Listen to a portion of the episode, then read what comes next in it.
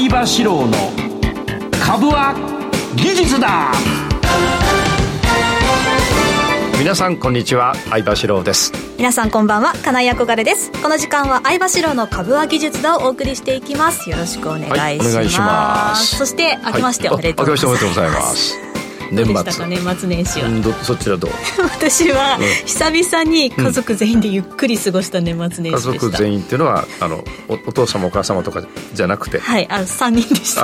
あと 私とご主人一人だよなご主人な。はいそれか。ら、えっと、小森ちゃんと、はい、娘娘さんと、はい、ああそうねゆっくり。毎日年末年始どこが空いてるかって、どこの公園が空いてるかなとかを検索して次の日の予定を決めるっていう。なるほど。食べて寝て公園行ってっていう繰り返しでした。お料理は作るの？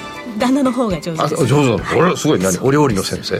なんか何を目指してるのか分かんないですずっとキッチン立ってます。すごいね。相葉さんはいかがでしたか？俺はね海外に今朝帰ってきたの。あそうみたいです、ね、しかも着陸が羽田空港だよ。いや大丈夫でした、ま、大丈夫だった。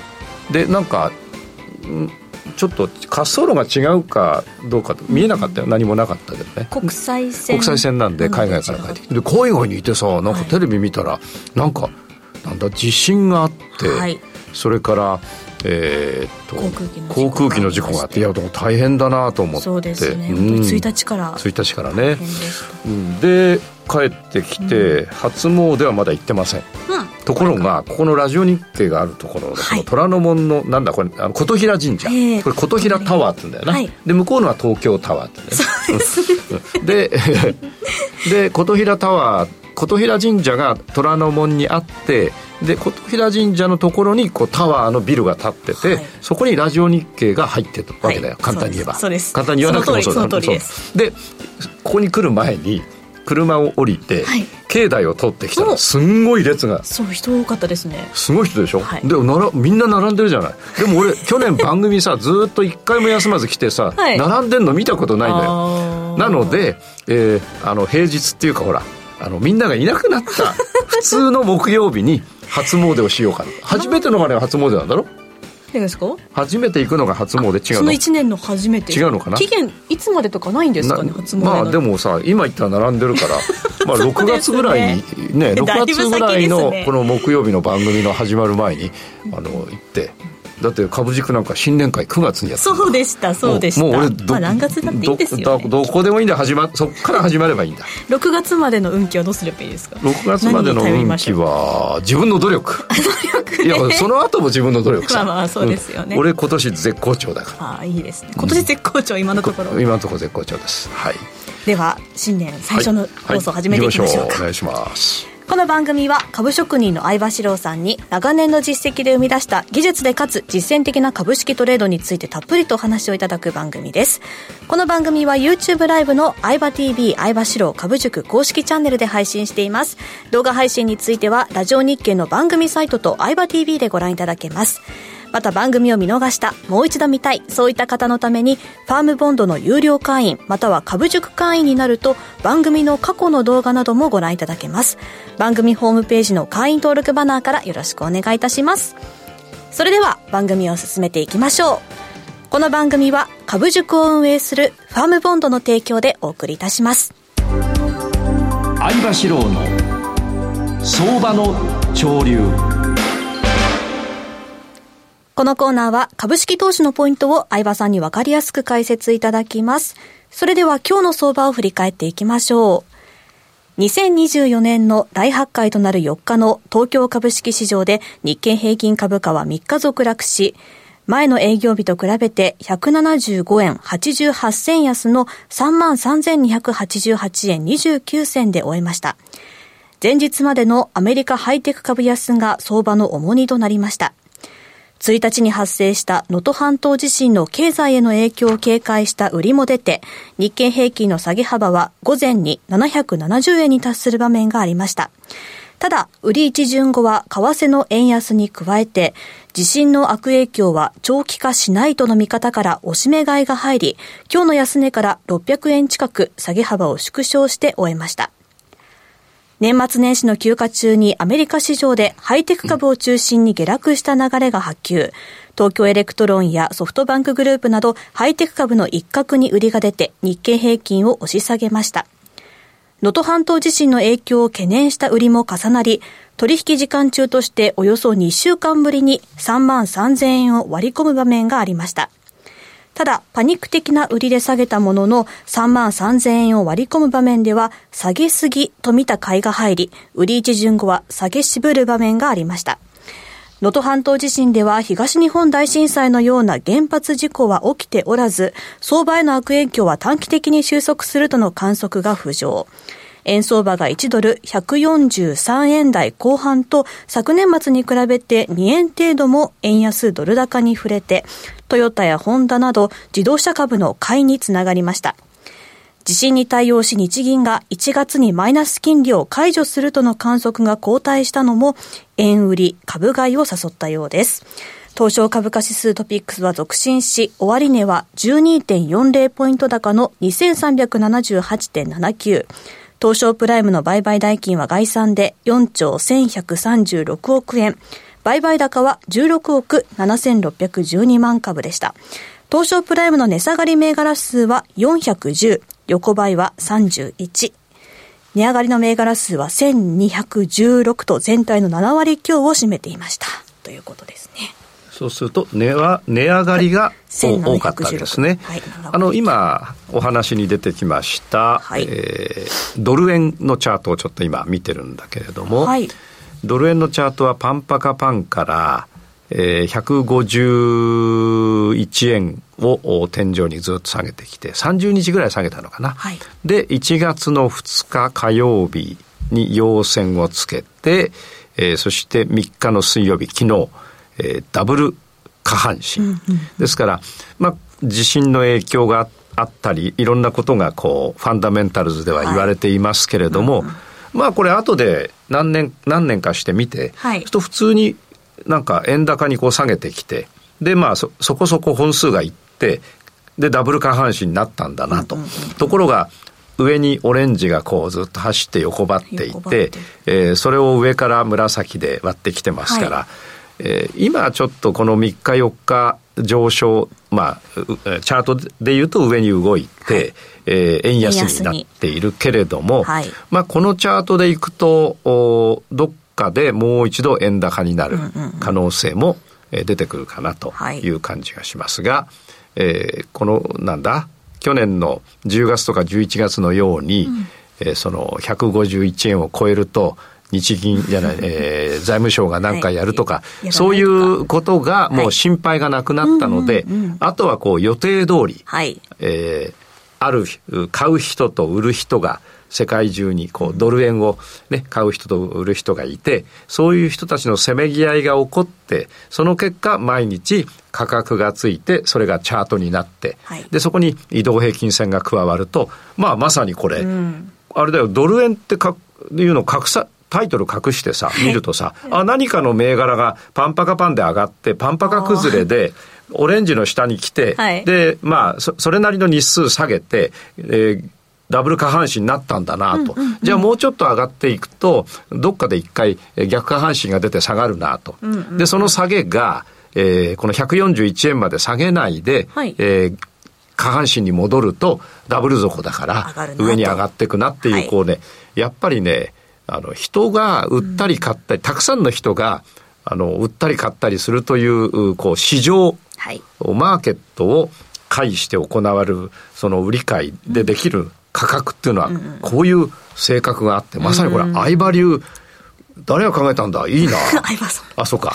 それで、えー、先物をちょっと見ていきますと、日経はですね、やっぱりこれやっぱ天井を気にしてますよね。で、今実はオレンジが横ばってます。はい、で、オレンジが横ばってるってことは長い期間で見ると、えー、今年の、あ、ごめんなさい、えー、23年の1月を底に、うん、えー、パンパカパンになって、はい。そして6月から天井をつけて、うんうん、えー、もみ合いになって、横ばいになってます。通常はこの後下落。うんうん、ところが、えー、前回の番組でも、12月28日でもお話したように、はい、通常下落なんだけど、このオレンジとか紫を挟んで上下動が行われているのではなくて、えー、去年の12月の中旬からは、オレンジ、紫、青ってなってるから、はい。上抜けちゃうとこれ上が上がる感じなんですよ。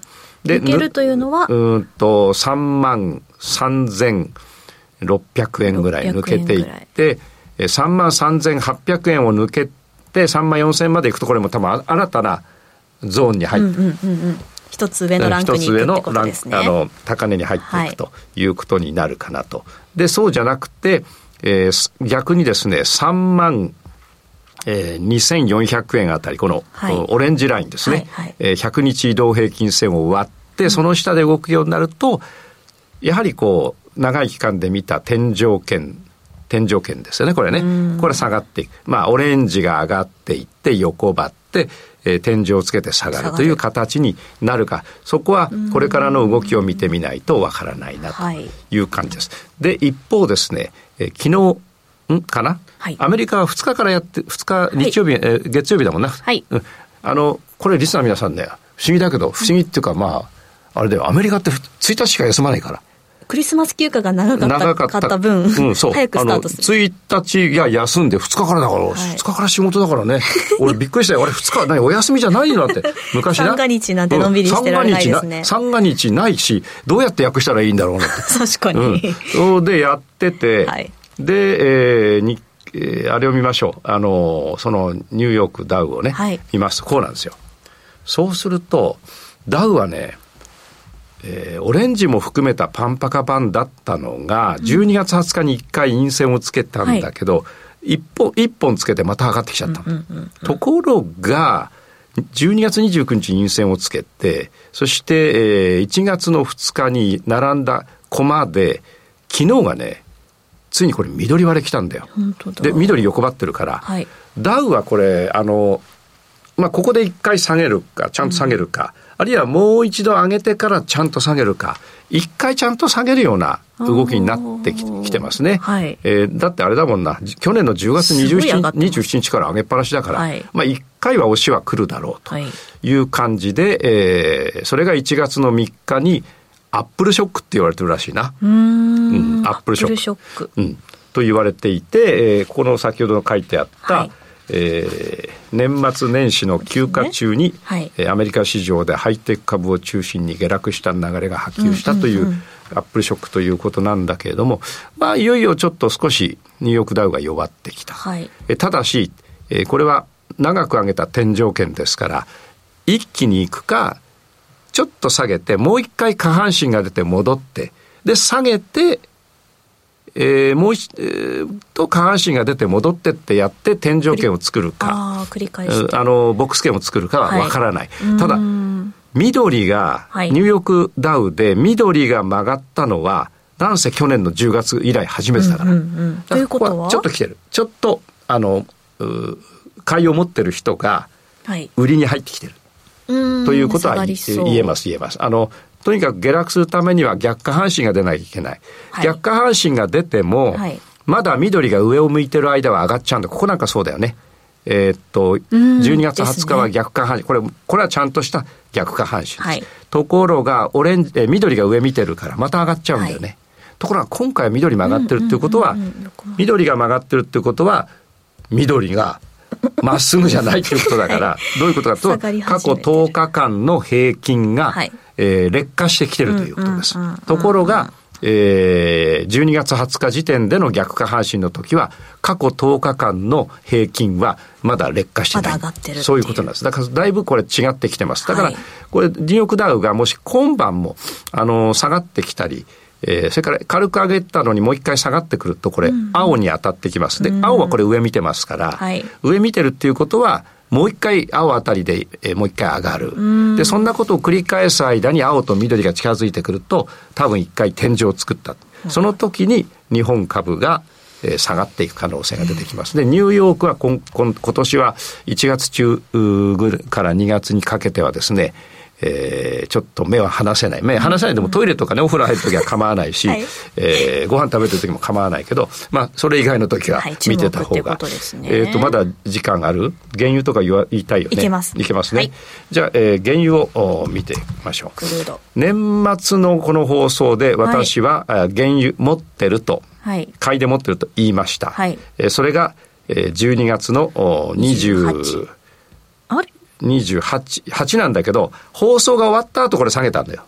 うんうんうん、つまり、あ、そうだそうだ。放送の時は、放送中はまだこの上だったはい、ところが、えっと、放送が終わって翌朝、えー、29日の朝までに下げたの。はい、うん。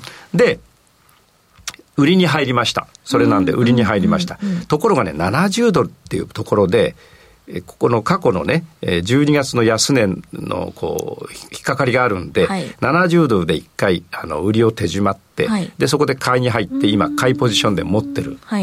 ところです。で、ここで買ってたのは一応損切り、ロスカットしました。ただ、ここでのロスカットは、下から12月の14日か13日ぐらいから買って利益が出ていて、1回手締まって、もう一度抜けたんで買ったんだけど、下がっちゃったから、ロスカットして売りに変えたっていうことなんで、えー、で、今、買いを持ってる状況です。はい、これ、原油ほら、前回言ったのは、こう言ったんだよね。俺は今持ってるけど、はい、まあ、下から持ってきた買いの利益があると。うん、で、持ってるけど、これ、ああ、どうだろうな、皆さんなって言って、あ、皆さんにお勧めするんだったらやっぱりこうだと。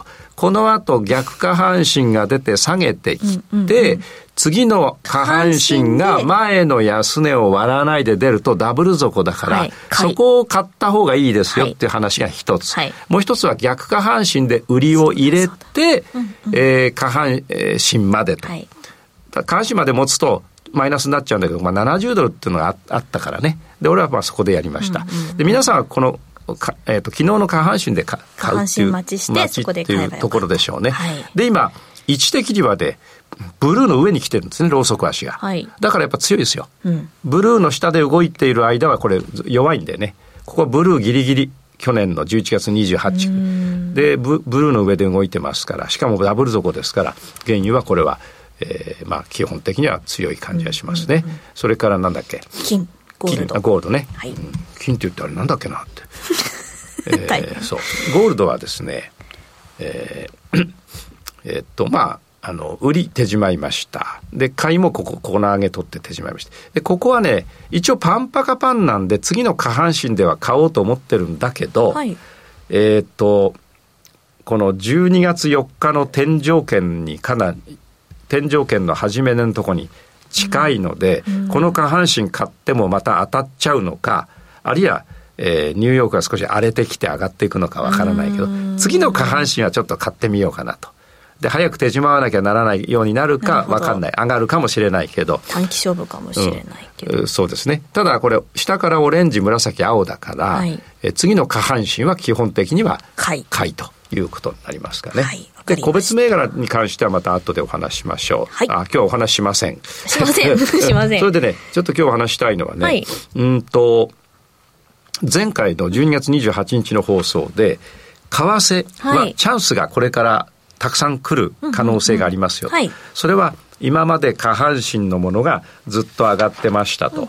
うん、それからえー、ずっと上がっていて今上がってる最中ですと。はい、から逆下半身が出たペアは、うんうん、えー、ずっと下がっていて今下がってる最中ですから、うんうんうん、両方買いとか売りはもう始まっちゃったあ始まっちゃって継続してる状況だから手は出せませんと。うんうん、えー、だけど始まっちゃって継続していてそれが間もなく終わりに近づいてくる頃だから、はい、次上がってたものに関しては次の逆下半身、はい、下がっていたものに関しては次の下半身が狙いですよ、と。だからものすごくチャンスですよ。ターニングポイントがもうすぐ来るよって言ったんだよ。はい。言ったよね。夢じゃないよから。夢です。言ったよね。言った言った言った言った。12月28日。日言ったんだ、はい。で、それが現実のことになったので。よかった。よかったよな。じゃないとこの番組はなくなっちゃうからね。危ないです、うん。うん。スポンサーいなくなっちゃった。あ、スポンサー大丈夫だな。それで、えー、このことに関して、えー、為替、まあ予測当たりましたと。はい。じゃあ、えー、どういうふうに当たったのかというのを、あの、YouTube ライブで、えー、一緒に検証していこうかなというふうに思ってます。はい。はい、よろしくお願いします。はい、以上、相場志郎の相場の潮流でした。株は技術だ。投資の提言。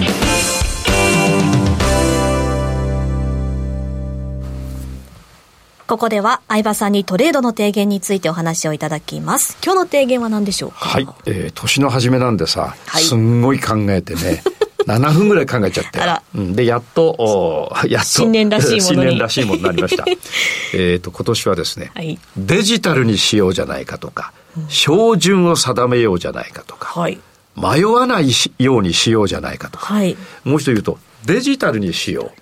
つまりこうアナログじゃなくて、はい、白か黒にしよう,、うんうん、照準を定める。いろんなとこぼーっと見てこれどどれもいいどれもいいんじゃないかなじゃなくて、あそこだってやる、はい、それから迷わない。この3つの言葉って大体同じなんだよね。根っこは、根っこは一緒です、うんでそのために、まあ、まあ、これどういうことかというと、はい、銘柄サーチをするときに、例えば私はあれを使ってるんですよ。パンローリングさんのチャートギャラリー、野村さんが作ったやつなんだけど、チャートギャラリーを出して、はい、JPX400 を頭から、えー、日本水産からずっと見てって、はい、アイバリューに該当する、えー、何かのターニングポイントになったやつをこう見つけていくわけです。はい、400見てて、はい、まあ大体30分から40分で終わるんだけれども、多分俺はそれできるんだけど、ね、多分リスナーの皆さんは400見てる間に1時間半1時間30分16秒ぐらいかかっちゃって、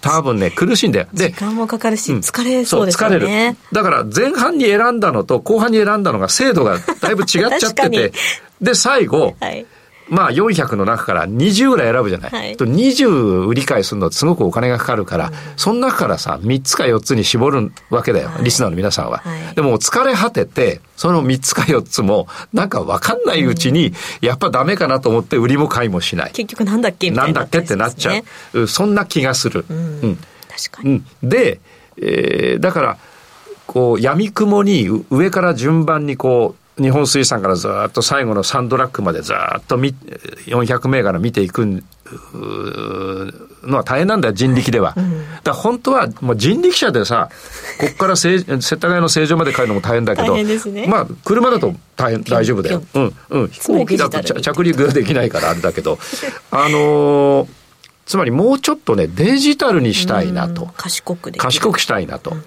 そうすると、銘柄サーチをするときに、よし、400を下半身だけ探そうって言ったら、パッパッパッパッパッパッっていくんだよ。はい、あ、日本水産違う。さっきやってみせたよな。はい、あ、違う違う違う。だって下半身か下半身じゃないかだから。違う違う違う違う違う違う違う。あった。あった。ね。で、また違う違う違う違う。あった。違う違う違う違う。あった。メロディーつけたなんか歌んだって日本歌謡大賞。で、なので、えそれで、まあいい、一ついいんだよね。はい、だから、デジタルにとか、照準を定めるとか、迷わないとか、まあそういうことをなんか、えー、何かした方がいい,、はい、いいなで、俺自身は、あの、そういう措置をね、うん、去年ものすごく時間かけて、えー、銘柄選定をしてたものを、もっと効率化、うん、あしようとして、今、えー、それをあの行ってます。はい。うん、例えば、えー、全然、まあ皆さんね、全然違うというかもしれないけどさ、駅の改札なんか俺小さい頃さ、おっさんが立ってて、切符切り持ってたからね。で、切ってくれたんだよ。はい、今俺入れるとピュッて言って穴が開いて出てくるじゃない。で、違うの入れると閉まっちゃうじゃない。で、あの方がやっぱ効率いいわけだ。はい、で、銘柄選定もやっぱり効率化した方がいいなっていう感じがします。で、えー、銘柄選定だけじゃなくて、はい、トレード全般効率化した方がいいと。で、えー、今日の提案はですね、一つ、まず勉強しないと銘柄選べる、選べられない、選べられないって、はい、日本語か選選べない。選べない。選ぶことができません。の、選ぶことができないので、はい、勉強をするタイミングを決めておく。はい、勉強いつするの？あの、この番組だけだと上手にならないから、番組で学んだことで勉強していただく。決めといた方がいいですね。日曜の午後とか、日曜の午前中だとか、あるいは毎日寝る前に15分とか。そうしないともう銘柄選定の前にさ、知識がないから、はい、それから勉強の内容を決めておく。今日は下半身を取るために過去のチャート1年分を見ていこうと。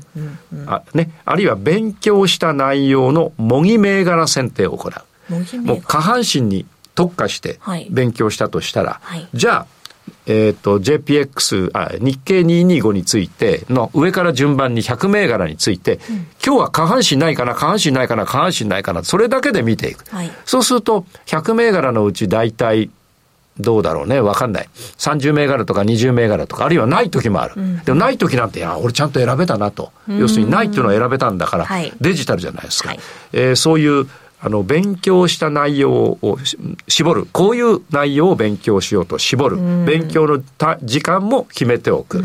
大体をね、はい、で今度は勉強した内容で翌日模擬銘柄選定をして、翌々日とか翌々翌日にそれが当たっていたか当たってなかったかどこ検証する。どこが見間違えたのかどこが良かったのかやる、はい、えー、まあもうとにかくターゲットを絞るわけですね、うんうんうんえー、それからあの実際の本番でも銘柄選定はターゲットを絞って行う、はい、よし下半身にしよう逆下半身にしようあるいは上昇15本あるいは下落15本いったやつにしようとか。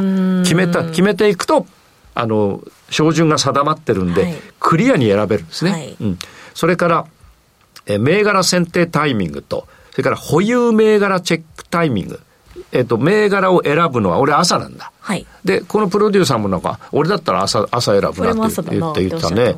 うん。だから、朝やるって決めといたら、そこでちゃんと目覚ましかけて起きるとか。朝やるいい、いいポイントはどういう？頭がクリアだもん。夜はね、やっぱり一日疲れた後だからね。だって、マーケット3時以降じゃないとダメじゃん。はい。で、3時以降にすぐ銘柄選定ができる人なんて、プロだよな。大体皆さんは普通は、あの、仕事を持ってるとか、はい、まあ定年退職で暇で家にいるとか、まあその人はプロに近いんだけど、まあ、うん、だから専業の人以外はダメなので、はい、朝がいいと思うんだけど、まあ夜でも結構です。とにかく決めておく。デジタルに決めておく。照準を定める。迷わない。決めとくとここはもうやるしかないわけだ。はい、それから保有銘柄も、この保有銘柄を継続していいかどうかを判断するのも決めておく。そうしないと、保有銘柄を3、4日見ないうちに、あれ、下半身で買ったのに今逆下半身で 4, 4 本下げてるってなっちゃうから、はい、ちゃんと決める、はい、それを適当に、まあ明日のうち、明日の一日のうちに、どの時間でもいいから見るんじゃなくて、もう決めておく。決めないとなかなかやれない、ね、やれないんですよ。それから、買うんだったら下半身出てから。えー、それから空売りを入れるんだったら逆下半身出てから。これ全部デジタル。はい、照準を定める。迷わない。ということで、実はうち会社でね、はい、あのファンボンドでは、はい、もうみんな自動化しろと。うん、何でも自動化しろと、うん、それから例えば新年会って、えー、たくさんの人とお金が動くんだよね、はい、新年会。で今年はあの工藤公康元監督に出ていただいたけど、はい、あの時スポットライト当てなかったから要するに、工藤さんどこにいるか分かんないし、工藤さんが始ま、喋ってるかどうかもみんな分かんない人がいて、酔っ払いがいっぱいいたわけだよ。このプロデューサーなんかもうベロンベロンで酔っ払い。つまり、来、そこはだから来年は、工藤さんみたいなゲストが来た時は、はい。部屋を暗転してゲストにスポットライトを当てるっていうマニュアルをもう書いちゃう、はい、音響とか照明とか音響照明大事なんですよ。でそれはもう書きなさいと、はい、で同じように皆さんのトレードも私のトレードも、えー、まあ、かなりこうデジタルにする。標標準を定める迷わないようにマニュアルを作るだとか、はい、失敗を必ずその工藤さんのスポットが当てられなかったこと、うん、それからどうのこうのってあるじゃないですか。うん、そういうことをですね、えー、我々銘柄選定においてもそうだけど、うん、会社の業務においても、あの、決めようってことね、あの、会社には自動化しろって。で、俺も自動化するからって。るほど。いうようなことでうちはだから車自動運転から違うな。で？もとにかくね自動化できるものは自動化した方がいい。そうですね、うん、銘柄選定にさ夜6時間かかっちゃったらさ朝になっちゃうだろ？そうです、ね、だから皆さんも狙いを定めて。そう狙いを定めて工夫できるものは工夫して自動化するとい。うことをね、はい、俺もしようと思うんだけど、ね、皆さんもぜひ。はい。効率よくしていきましょう、はい、はい、以上株は技術だ投資の提言でしたこの番組は株塾を運営するファームボンドの提供でお送りいたしました。それではこの後の YouTube の延長配信も皆さんお楽しみに、はい。はい、それではいきましょう、株は技術だ